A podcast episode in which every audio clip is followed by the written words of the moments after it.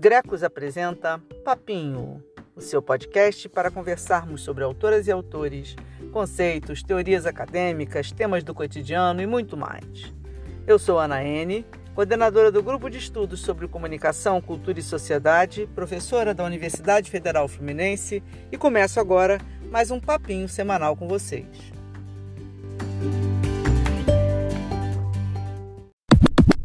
E aí, minha gente? Animados com o episódio 2 do nosso papinho? Queria agradecer muito pelo retorno do, do primeiro episódio, gente. Vocês são tão gracinhas, vocês são muito fofos, gente, comigo. Foi muito incentivo, tá? Obrigada de coração. Então, já que vocês estão criando o um monstro, o monstro está crescendo. Hoje vamos falar de Durkheim da teoria funcionalista. Vou explicar devagar. Bem-vindas, bem-vindos!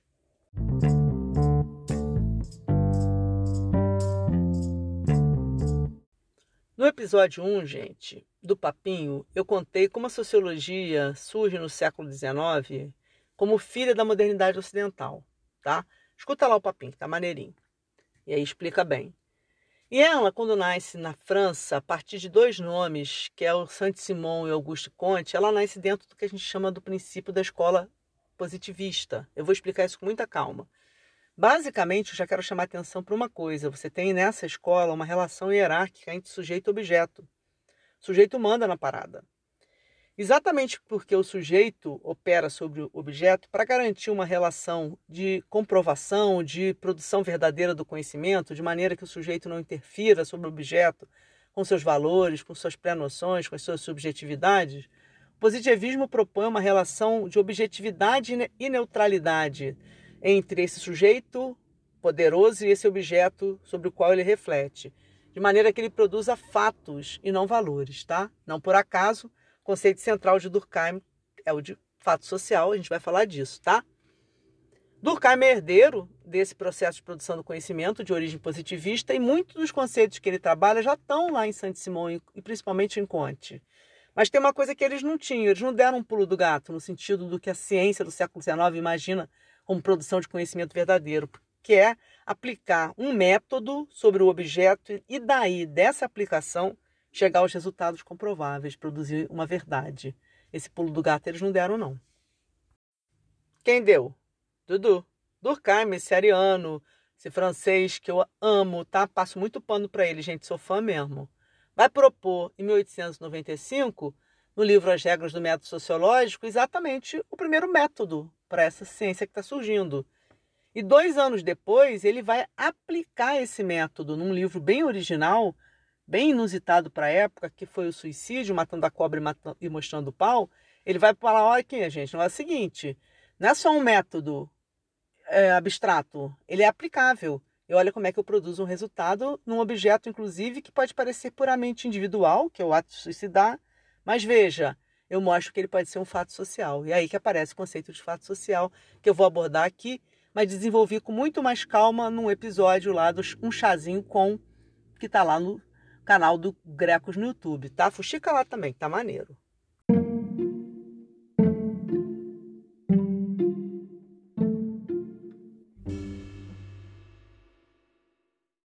A gente vai trabalhar no curso de sociologia os pais fundadores dessa ciência, né? os chamados três porquinhos, como o povo diz. Durkheim, que é objeto do papinho de hoje, Marx e Weber. E outros pensadores também, mas esses três com certeza. A gente vai fazer isso tentando refletir como eles refletem sobre a Europa moderna ocidental. Porque esses caras estão abismados, gente. Eu falo que é um abismar-se, é um espanto com as condições dessa sociedade em transformação. Inclusive, operando mudanças na própria concepção de sujeito, que vai começar a se entender como indivíduo. Não é brinquedo, não, gente. É muito impactante. Parênteses, fica a dica. Então, minha gente, olha só, eu criei um PDF para salvar esses papinhos, tá? Jackson, que é um aluno que eu amo, na disciplina de Teoria das Territorialidades, agora remota, no primeiro semestre do PP Cult, falou que sentia falta dos meus quadros de sala de aula para salvar. E como meus quadros realmente têm um fator meio de visualização, eu estou fazendo uma bondade, tá? Eu estou reproduzindo os meus quadros em sala numa folha 4, com a minha letrinha, com a minha corzinha, e estou escaneando e disponibilizando com o nome de PDF para salvar, em homenagem à ideia do Jackson, tá? Eles estão num link que eu coloquei no blog do Grecos, onde estão todas as referências que eu uso nos papinhos, tá? O link está aqui na descrição, fuxica lá. E no PDF, para salvar o primeiro, os quadros 1 e 2, eram seis quadros, ajudam a mapear essa ideia de ciência social hegemônica do século XIX, né? essa de inspiração positivista, cientificista. E aí, os quadros 3, 4 e 6 ajudam no papinho da semana passada, que foi do episódio 1. E o que está no quadro 5 desse PDF 1 para salvar, eu vou enfocar agora. Se liga aí.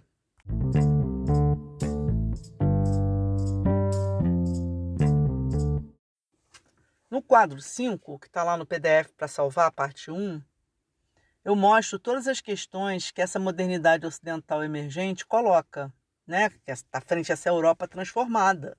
Então você tem sujeitos indivíduos com novas possibilidades de vivenciarem papéis sociais, esse Estado moderno nacional em formação, o cientificismo, a industrialização, a vida urbana, a ascensão da burguesia, a ascensão do proletariado, né? Que você tem uma situação muito nova que causa um assombro, isso que eu falo, né? Eu brinco, falo aqui que nem Niterói, nesses últimos 20 anos, que você já não conhece mais a cidade, a Europa é, foi isso, era muito rápido. Paris, né? Alemanha, Inglaterra, os Estados Unidos, né? São lugares que vão assistir pelo crescente processo de industrialização, o surgimento de uma nova era, de uma nova sociedade, e a sociologia vem a reboque disso, né? Então, algumas questões importantes, por exemplo, o rolo entre a liberdade individual e a ordem social, central em Durkheim, é a herança do positivismo, obcecado com esse negócio da ordem. Mas muitos outros temas, luta de classes, produção do conhecimento científico, o papel do cientista nesse rolo, a subjetivação da realidade social, o estilo de vida metropolitano moderno, né? Zimmel, por exemplo, vai estudar muito isso, as formas de dominação, a divisão do trabalho social e as formas de solidariedade, as relações entre indivíduos, instituições e estrutura social, a formação do Estado moderno, as correntes materialistas e idealistas. É, é, é, muita coisa que está aí numa efervescência. A sociologia está surgindo nesse caldeirão maluco, né? É muito rico esse período. Parênteses do abismar-se. Ô, gente, eu brinco esse negócio de Niterói. É que Niterói é uma cidade aqui no estado do Rio, que é, até pouco tempo atrás era uma província, era bem provinciana. E de repente, uns 20 anos para cá, foi uma explosão mobiliária, demográfica. É muita gente que você nunca viu, é prédios do nada, é lugar que desaparece. Eu passei a entender mais esses sujeitos da virada do século XIX para o século XX, principalmente na Europa, que foram vendo seu modo de vida desaparecer muito rápido, né? Por isso que Marx e Engels, por exemplo, lá no Manifesto Comunista, né, meio do século XIX, vão dizer que tudo que é sólido se desmancha no ar, sua frase famosa. Que é isso mesmo, a sensação que você tem que o mundo está se desmanchando. João do Rio usa a expressão a vida vertiginosa para descrever as transformações que as invenções vão fazendo na maneira do, do sujeito perceber e viver no mundo, né? Essas metáforas, vertigem, labirinto, labirinto, aparecem muito né, nos textos desse, desse momento histórico. E Walter Benjamin, que tem um parágrafo andante, ou mesmo que é um parágrafo, a gente como a gente, né, usa o mesmo parágrafo em vários textos, ele vai falar do, do, da geração, né, dos sujeitos no início do século XX, tem uma frase perfeita para entender isso. Ele diz o seguinte, entre aspas, uma geração que ainda fora à escola num bonde puxado por cavalos, viu-se abandonada, sem teto, numa paisagem diferente em tudo, exceto nas nuvens. É danado, gente. Só tem certeza sobre o que está acima. Tudo embaixo desmanchou-se no ar.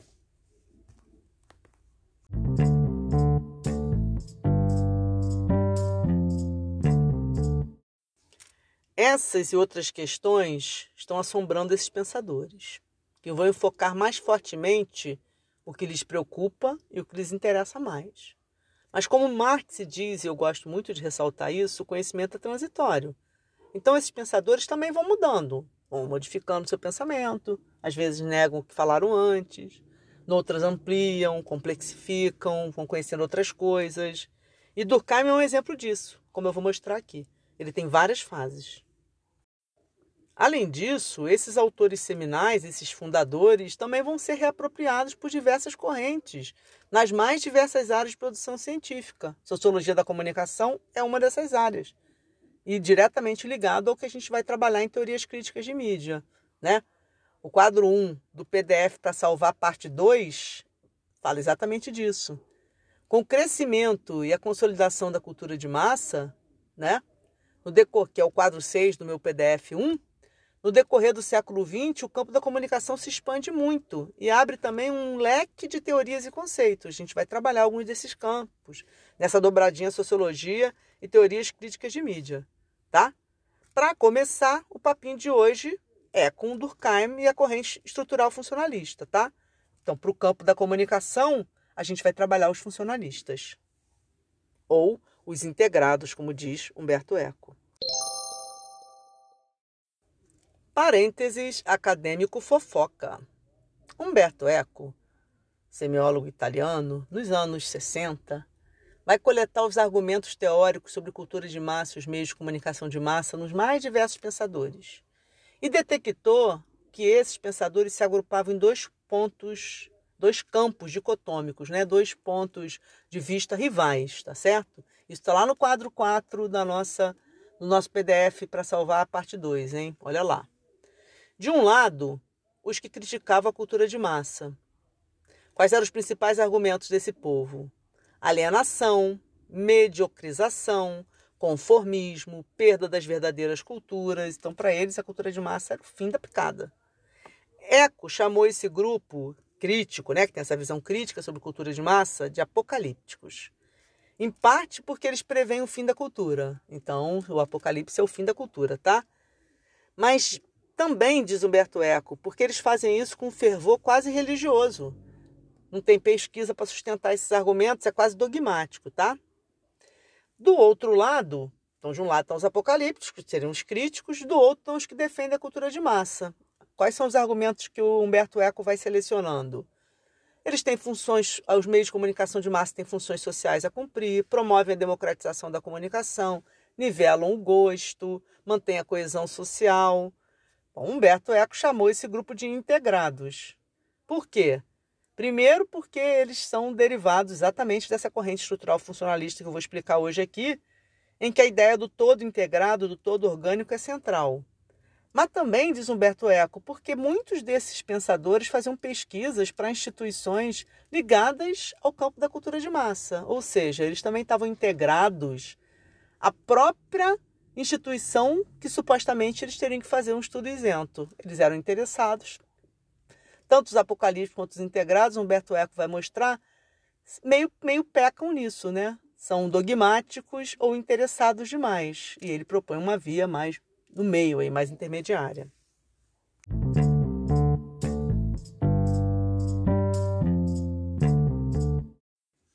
Para entender os funcionalistas integrados, né, esses integrados entre aspas, porque é um termo do Humberto Eco, a gente precisa entender o princípio do estrutural funcionalismo. E aí Durkheim é o caminho, gente. É o caminho aí. Porque é ele que vai permitir a gente fazer essa ponte aí com positivismo, com a noção de estrutura, de função social. E é isso que eu vou fazer hoje aqui. Mas antes eu quero indicar que Durkheim, nosso Dudu, dentro da transitoriedade da produção do conhecimento, como eu citei ali falando de Marx, tem fases diferentes na vida, não é um só não, gente. Ninguém é um só, tá? A vida a gente tem trajetória, vai mudando, ok? No quadro 3 do PDF para salvar 2 está explicadinho lá, as fasezinhas de Durkheim. A primeira é o Durkheim do Divisão do Trabalho Social, que é quando ele publica esse livro para pensar os conceitos de solidariedade mecânica e orgânica. Né? Ele está ali pensando o capitalismo, a divisão do trabalho como formas positivas dentro dessa noção de positivismo. Ele não é nosso tema hoje, só estou botando aqui para a gente dar uma palhinha.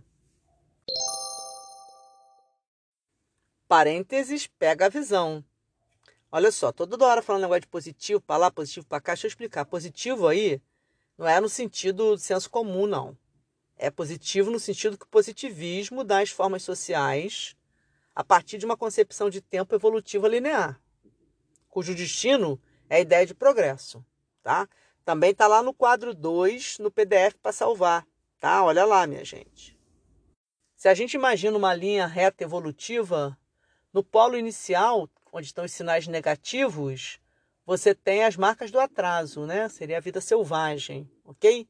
No polo oposto seria o polo positivo, imagina uma pilha, por exemplo, você tem aí os sinais do avanço, do progresso, da civilização, né? Então, a desordem estaria ligada à vida nômade, atividades econômicas rústicas, crenças mágicas, ausência do Estado, sistemas de parentesco tribais ou clâmicos. Seria isso, seria o sinal negativo.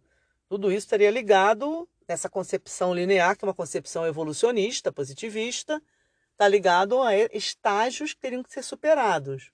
Um estágio intermediário, que seria a barbárie, até você chegar no momento da civilização, que é o polo positivo, onde você tem a ordem, a vida urbana, industrializada, a ciência positiva, o Estado moderno, a família burguesa. Então, o positivismo é a corrente de pensamento que sustenta essas ideias de civilização e de progresso entendendo que você tem uma evolução linear de um polo negativo das marcas do atraso para o positivo. E a ciência estaria nesse lugar. Eu sempre destaco que lá no século XIX tinha uma razão de ser, tá? Eles estão se contrapondo a uma ideia de que a humanidade, por exemplo, não tem origens comuns. Eles são, eles são até avançados para a época, tá? Tem até um certo princípio liberal aí. Mas hoje vamos superar, né, gente? Desapega do, do positivismo, Desapega do evolucionismo, tá? Já foi.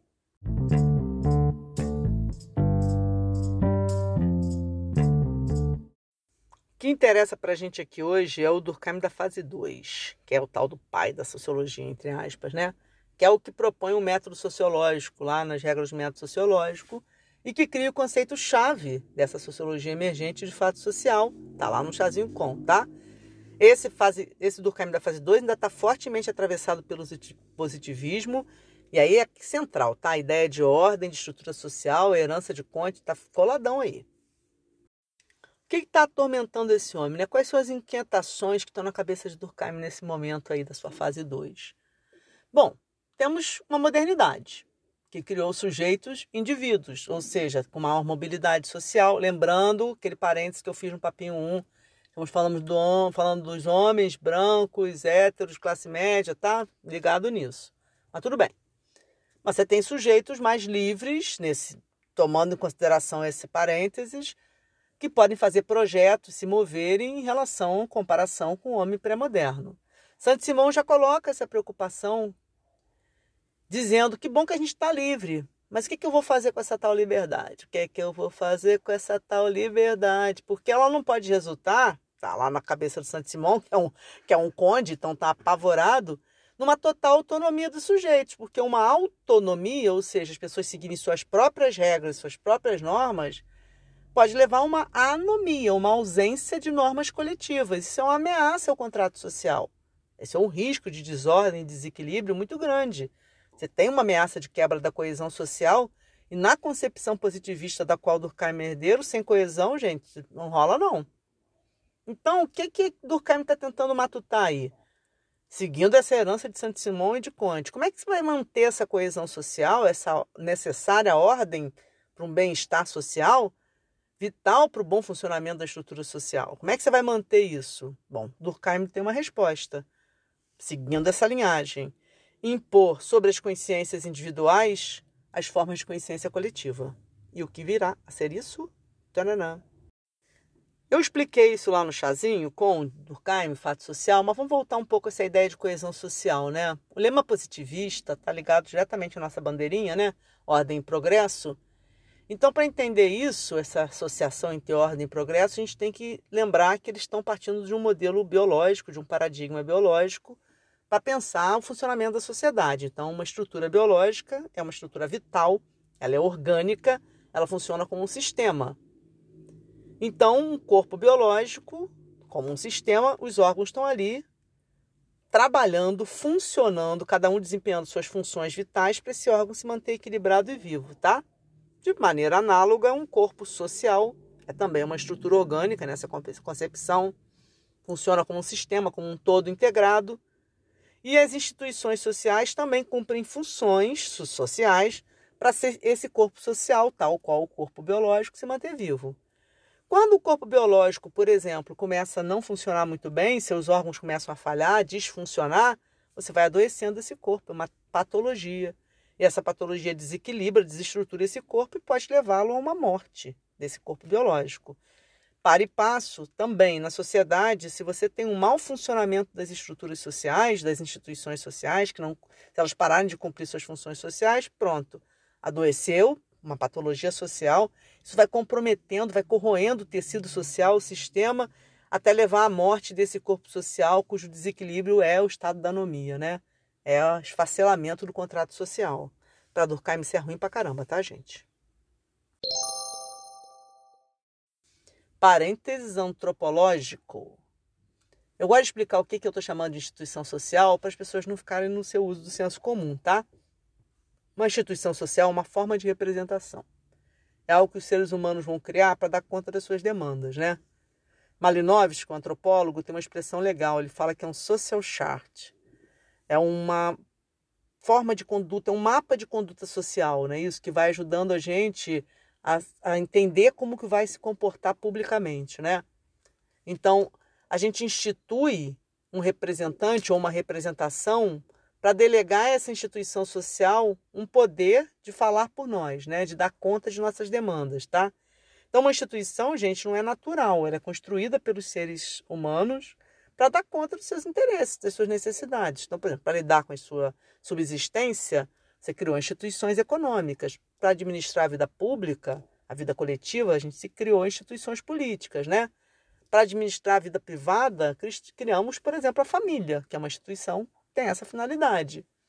Para lidar com o sagrado, a gente vai criando as instituições de crença, de religião, para arbitrar as contendas, a gente criou as instituições judiciárias e por aí vai, tá certo? Então, instituições são formas coletivas de representar nossas demandas. E é a gente que cria. E elas são históricas, porque elas não são iguais. Ok?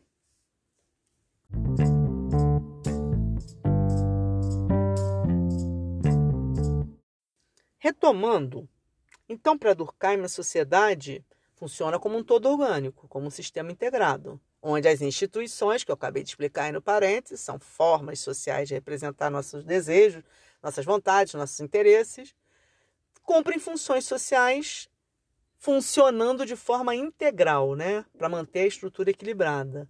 Por isso, a consciência social tem que ser maior que a consciência individual. As formas de consciência coletiva, que são formas coletivas que as instituições representam, tem que se impor aos indivíduos para evitar a anomia e garantir a coesão social. Tudo do conceito aí bombando de Durkheim. Anomia, coesão social, tudo é herança positivista que ele está explorando aí. A questão é a seguinte, gente: para Durkheim, para uma sociedade funcionar bem, ela precisa de coesão social. Com coesão social, progresso. Sem coesão, atraso. Fim de papo. Então, para ela ter coesão, ela tem que controlar a autonomia dos, dos sujeitos. Muita autonomia para ele, está na barata voa, anomia. Então tem que dar uma cortada. Para isso, você precisa do que ele chama de uma consciência coletiva forte, que se imponha. A inspiração aí é Rousseau. A consciência coletiva se impõe pelo bem comum. É a ideia de contrato social. Durkheim é durão, mas não é uma pessoa, não. Vou defender aqui, tá? O que ele está pensando é o seguinte: você precisa de uma forma coletiva de pensar, que é a consciência coletiva, que se impõe sobre as formas individuais de pensar, que é a consciência individual, gerando um contrato social, uma coesão social, que seria a consciência social, um bem comum. Só que para essa consciência coletiva ser transmitida, ela é uma abstração, é uma forma de pensamento. Ela precisa se materializar empiricamente. Qual é o formato disso? O fato. O fato é a forma empírica para que essa consciência coletiva seja observada e experimentada coletivamente. Então, a forma pela qual a consciência coletiva se impõe às consciências individuais é através dos fatos sociais, que é o conceito-chave dele. Fatos sociais são formas de pensar e de agir, portanto, que são sempre coletivos. Então não interessam os fatos psicológicos para ele. Mas além de coletivos, são sociais, porque são regulares, extensivos, exteriores aos indivíduos e exercem sobre eles uma coerção. Expliquei isso muito detalhadamente no chazinho Escuta lá, lá também eu inclusive expliquei a metodologia que Durkheim propõe para estudar esses fatos como coisas, garantindo aí a ideia de objetividade e neutralidade. Tá lá. Parênteses, se liga. Durkheim ele dá um, uma diquinha lá de que quando ele fala de fato social, ele também fala de formas de sentir. Não vai dar tempo para eu explicar muito isso aqui, não, mas eu quero que vocês fiquem ligados. Ele está falando das correntes emocionais, por exemplo, ele dá o exemplo de um lixamento, em que uma forma coletiva de pensar, de certa maneira, induz as pessoas a agirem fora das suas consciências individuais, tá? Mas, em geral, ele está pensando mais as formas de, da consciência coletiva como pensamento mais racional. Mas tem uma brechinha ali pro emocional, tá? É legal só para vocês ficarem ligados.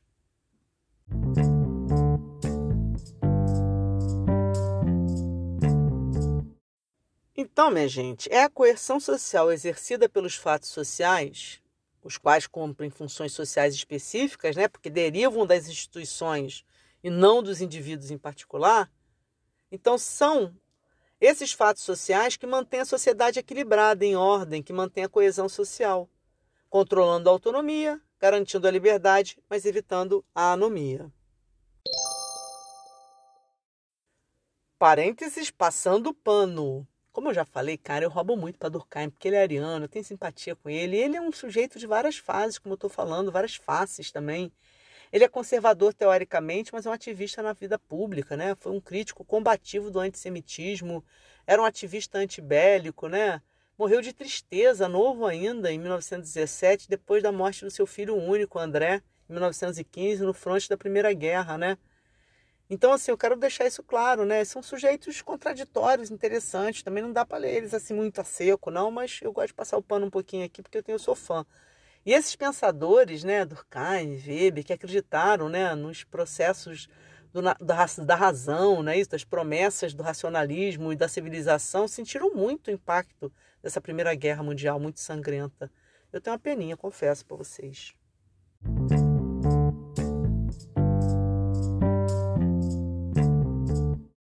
Queria fazer duas observações aqui, tá?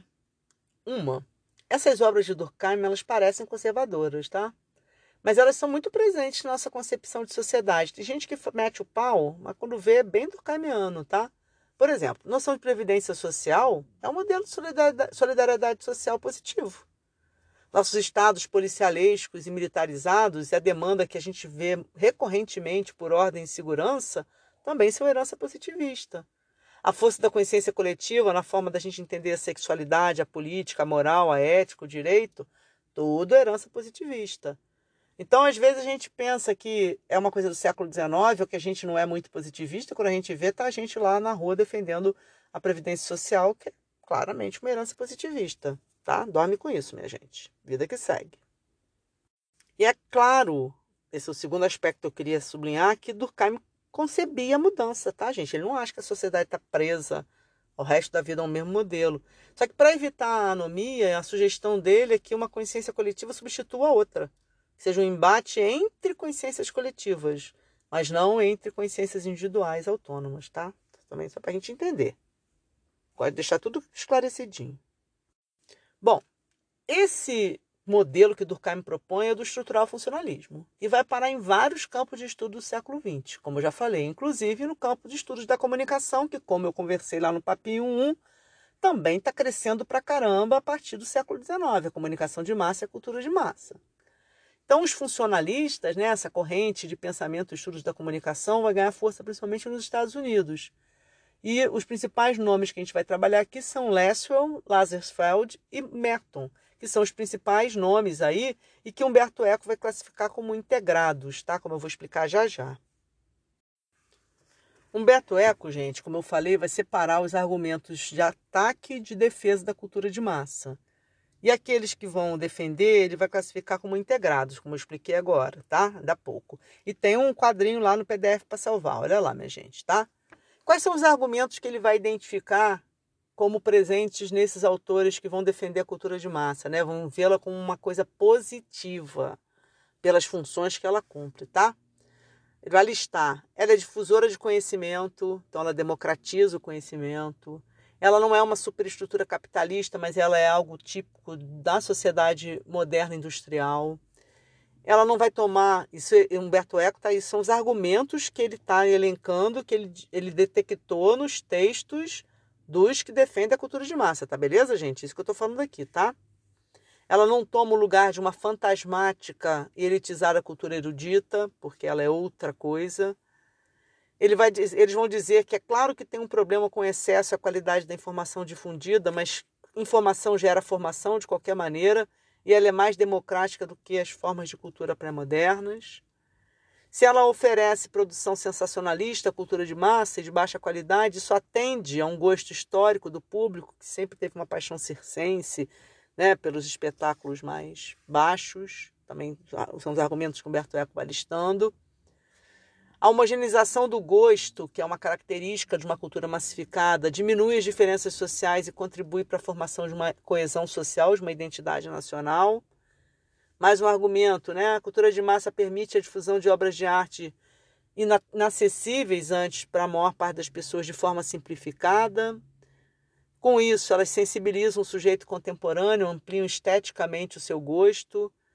E, por fim, elas não seriam ah, modelos conservadores, porque elas vão renovar a linguagem estética. Então, por essas concepções de defesa, a cultura de massa é um, algo positivo, democratizador, difusor e cumpre um papel importante na formação da coesão social. Parênteses Humberto Eco. Gente, Eco é legal pra caramba, tá? Eu escrevi o nome da Rosa, cara, vale muito a pena conhecer mais, é um pensador muito bacana, tá? E para ele, essa problemática binária, apocalípticos integrados, é mal formulada, né? Porque para ele não é tanto ao mar nem tanto à terra, né? Você nem precisa acabar com a cultura de massa, nem, nem precisa achar que ela é a melhor coisa do mundo, né? E aí, no papinho da semana que vem, quando eu falar sobre Marx e apocalípticos, eu vou voltar um pouco mais a esse ponto, tá? Porque a proposta do Humberto Eco é uma matiz disso, né? Você evitar essas posições maniqueístas que é sempre recomendável, tá? Fica de dica aí para geral.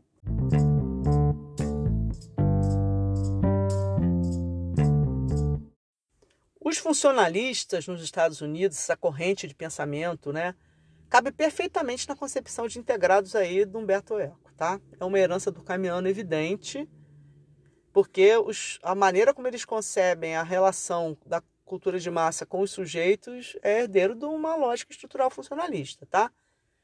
O nome primeiro que a gente pode destacar é o do Lesswell, que propõe um paradigma comunicacional novo, né? que era o, o modelo para entender a comunicação, quem diz o que, através de que canal, para quem, com que efeitos. Né? Ele está criando uma teoria dos efeitos. E a proposta é para ele não, não, trabalhar nenhum ponto desse modelo em separado, mas o todo integrado desse modelo. Então a inspiração é da biologia, das ciências exatas, pensar como sistema, tá certo? E ele entende que você tem na comunicação de massa, na cultura de massa, três funções a se cumprir para garantir a coesão social. Primeira função, uma vigilância sobre o meio ambiente, né? sobre o meio no qual essa cultura está inserida, essa cultura de massa, cuidando dos valores sociais. Então tem uma, uma ideia de, conserva, de conservadorismo aí, de conservar os valores sociais. Né? O segundo, a segunda função é estar tá dentro de uma correlação de forças entre os membros da sociedade, entre os componentes da sociedade, que é aquele princípio da difusão e da democratização. Então, ela promove a paz social. Por isso também ajuda a garantir a coesão social. E terceiro, ela está ligada diretamente à função de transmitir a herança social, tá? de manter a cultura. E aí ela é fundamental para você criar uma ideia de nação e para você democratizar o conhecimento. Então, essas três funções da cultura de massa, segundo Lesswell, garantem a coesão social e são super positivas, tá? O Lesswell é claramente um conservador na maneira como ele entende a cultura de massa. Ela tem uma função três funções, mas a função centro aí é, é garantir a coesão e para isso ela é vital e fundamental e deve ser uh, mantida e melhorada. Parênteses, fica a dica. Então, gente, uma vez num curso de cultura popular que eu dei, dois ex-alunos meus, Laiano e Bruno, fizeram um trabalho que eu amo. A proposta era eles pegarem uma coisa de cultura de massa e juntarem com uma coisa de academia, ou de cultura erudita, ou de cultura popular. Era uma, era uma brincadeira de hibridismo, né? Então eles pegaram uma cena da novela Celebridade, em que Maria Clara Diniz, que era uma alumada, acerta as contas com Laura Prudente de Moraes, que é Cláudia Abreu. Eu amo essa novela, tá? Elas estão dando um show. E eles fazem uma, uma dublagem dessa cena com diálogos acadêmicos. Na verdade, um diálogo entre o Lesswell, que eu citei agora, e o Adorno, de que eu vou falar na semana que vem. É maravilhoso, sensacional. A cena é meio violenta, tá? deixando claro aqui. Mas, porra, a maneira como eles montam é sensacional. Então, vou deixar o link também lá nas referências. Quem quiser ver, vale muito a pena, cara. Beijo, Laiana. Beijo, Bruno. Saudades.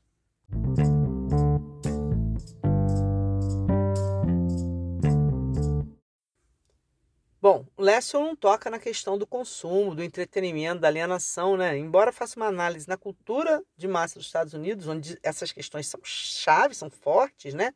Estamos no momento da implementação do American Way of Life, os funcionalistas estão escrevendo anos 40, 50, 60, onde você está tendo um boom da indústria cultural nos Estados Unidos, o crescimento de Hollywood, do sistema de, de rádio, de televisão, do cinema, é isso, do mundo da propaganda, uma profusão de novos produtos em cena. Então, assim, com tudo isso, tem um silenciamento sobre isso. E aí o Lazarsfeld, que vem depois, junto com o Merton, dá uma melhorada nisso, colocando aí uma quarta função, né? Pensando um pouco no ajustamento e na coesão social, mas coloca uma quarta função que é de, entreten de entretenimento, de diversão. Porque realmente não tinha como não falar nisso, né? É um, é pouco gritante o silêncio do Lessel sobre isso.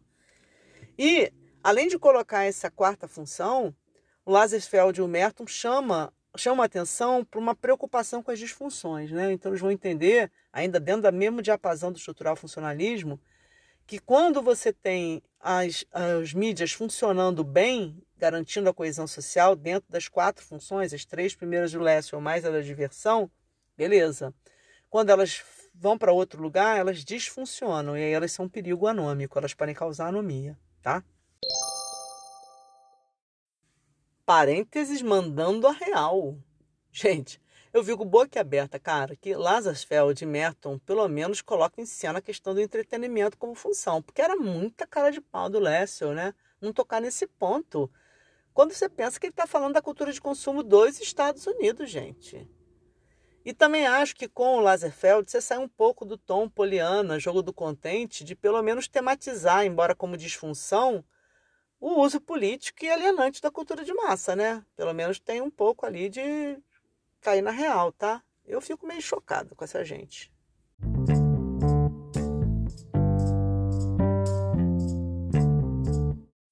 Então, como está dando para notar aqui, essa é uma concepção positivista de cultura de massa e de meios de comunicação de massa. Essa concepção funcionalista integrada. Porque essa concepção compreende que isso aí garante a coesão social, tá bacana. E você a gente pode fechar aqui que essa concepção tem três marcas, digamos assim. Primeiro, o papel do receptor, que é passivo. Ele está ali para receber. É receptor literal.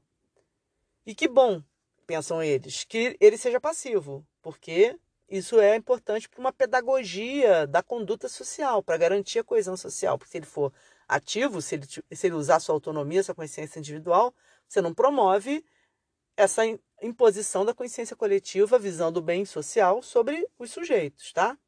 Quem tem o papel ativo, portanto, é o emissor. Então, a cultura de massa, os meios de comunicação de massa, tem papel ativo e funcional.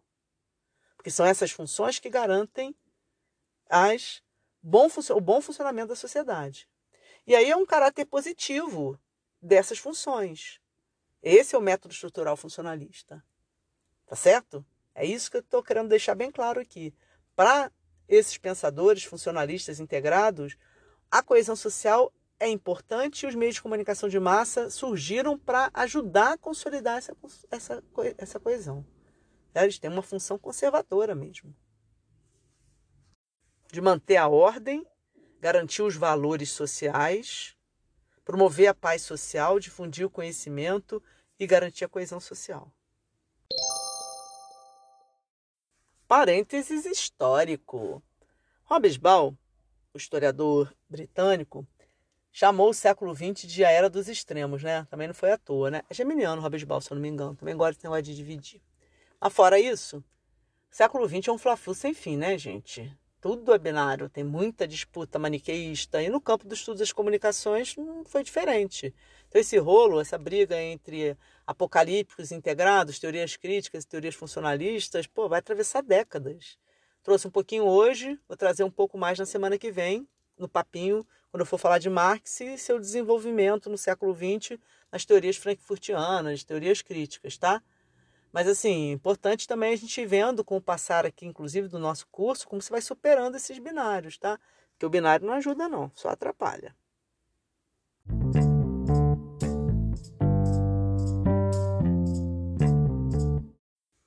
Estamos chegando no fim do nosso papinho de hoje.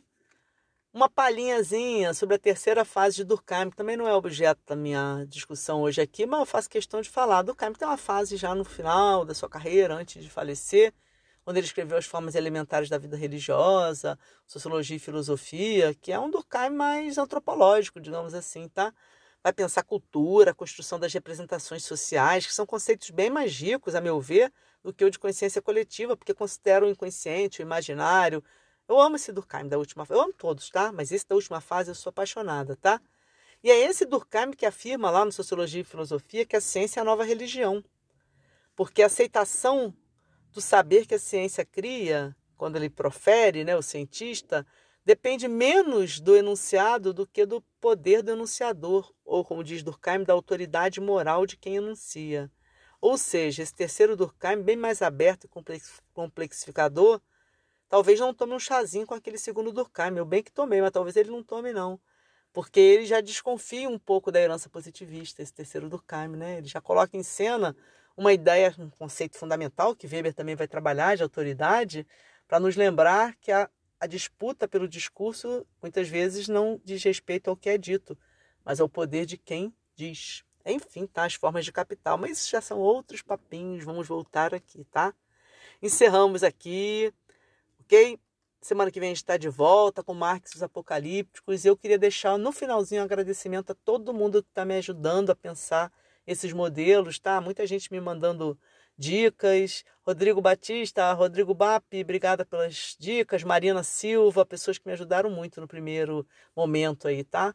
Se eu for lembrando aí, eu vou, vou elencando quem me ajudou, tá bom, gente? Só para ficar gravadinho. Beijos, é com amor.